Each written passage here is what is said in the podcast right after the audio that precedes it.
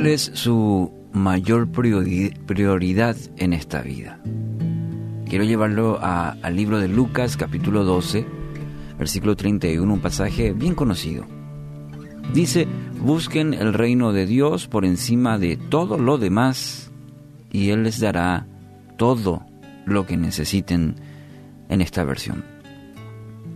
Cuando hablamos de necesidades, sí, probablemente usted y yo, y yo tengamos una lista importante, eh, los nuestros, de nuestros seres queridos, y, probablemente sean muy válidas en cuanto a esas necesidades que tenemos día a día. Quizás en este momento esté pensando cómo suplirlas. Estuvimos orando anteriormente por, por todo lo que viene aconteciendo. Eh, no conocemos la dimensión, la realidad de cada familia y cada familia, cada persona tiene un montón de necesidades y está pensando cómo, cómo enfrentarlas, cómo suplirlas.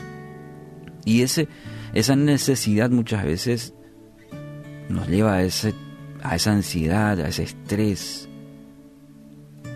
Por eso tenga cuidado, porque les puede estar quitando, robando el gozo y también le puede quitar la perspectiva correcta de vida. El, el hecho de conocer a Dios, su plan, e inclusive en muchas de nuestras vidas, el tener a, a Dios en nuestro corazón, es como cuando Jesús eh, habló de las parábolas, de la palabra eh, donde cae.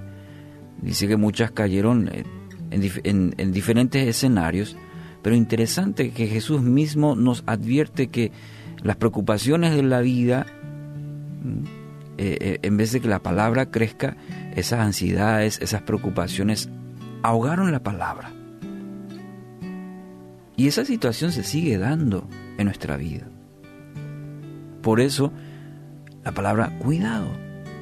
Escuchemos la palabra de Dios, abramos nuestro corazón para que el mismo Espíritu nos enseñe, nos haga una radiografía de, nuestro corazón como está. Poner el reino de Dios por encima de todo lo demás. Y subraya la palabra todo. Dice, busquen el reino de Dios por encima de todo, todo lo demás. Es decir, esa lista que tenés ahí, ese, poné, busca primero el reino de Dios, por encima de, de todo. Me dirás, bueno, por esta necesidad física, esta enfermedad, esta situación económica, todo, por encima de todo. Significa poner a Jesús como Rey y Señor de, de todas las áreas de tu vida. A veces nosotros pensamos, sí, es como decir eh, mi trabajo secular. No, el trabajo es, de Dios. Esto es secular y esto es, esto es cristiano. Esto es, todo le pertenece a Dios, todos los detalles de tu vida. Él debe estar presente en cada aspecto, en cada detalle de tu vida. Debe estar presente. Nuestra relación con Él no, no es solo una cuestión de domingos, como mucha gente, y ahora le quitamos los domingos a las personas y se nos mueve la estantería y decimos, ¿qué pasó de la iglesia? No, es que la iglesia ahora está en las casas, en los hogares, presente Dios. No es una cuestión física o no es una cuestión de días.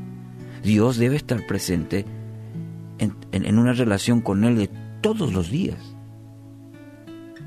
No es una cuestión que cuando estamos en apuros le vamos a utilizar a Dios como un salvavidas, como mucha gente hoy está pretendiendo hacer.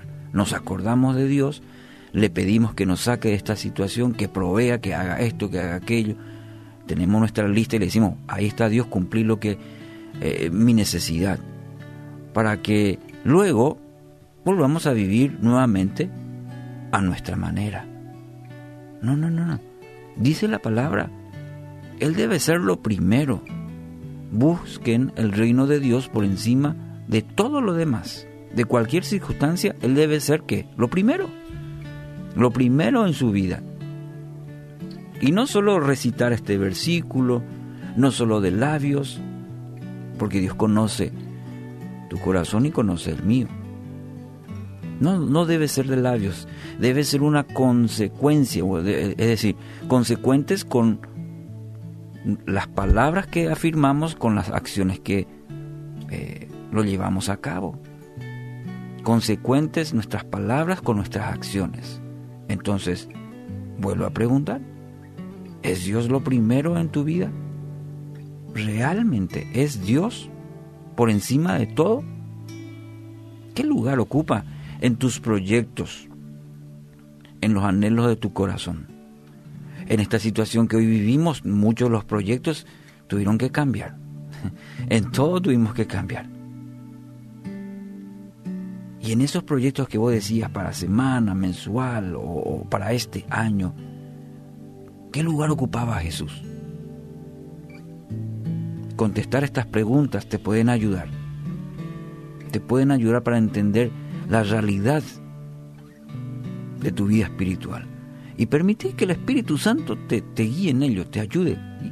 Es como cuando vas al médico y tiene que examinarte, hacerte estudios para determinar cuál es la situación concreta y cómo medicar. Lo mismo ocurre cuando vamos al Señor y pedimos que su Espíritu Santo, es lo que dice eh, eh, David, examíname, oh Dios, y conoce mi corazón, pruébame.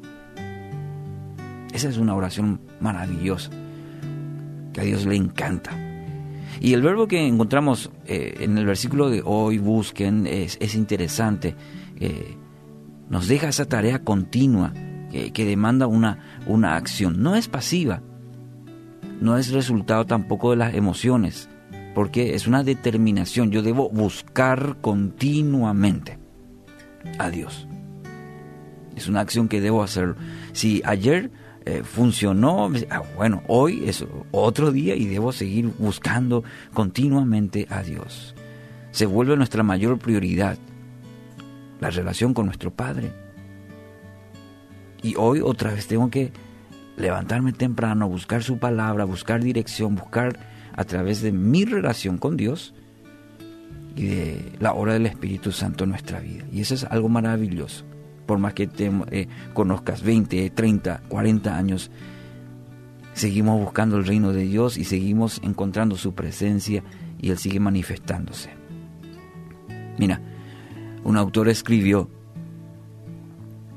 si haces tu primera prioridad tener un tiempo con Dios, todo lo demás en tu vida estará en su lugar. Interesante. Si haces tu primera prioridad, buscar a Dios, tener un tiempo con Dios, todo lo demás en tu vida estará en su lugar. Porque, ¿qué pasó a ser prioridad? Tu relación con Dios. Hoy quiero animarte a tomar una decisión radical en tu vida, de que Cristo sea tu única y mayor prioridad. Luego descansa en la voluntad de Dios, en su propósito que es bueno y es agradable.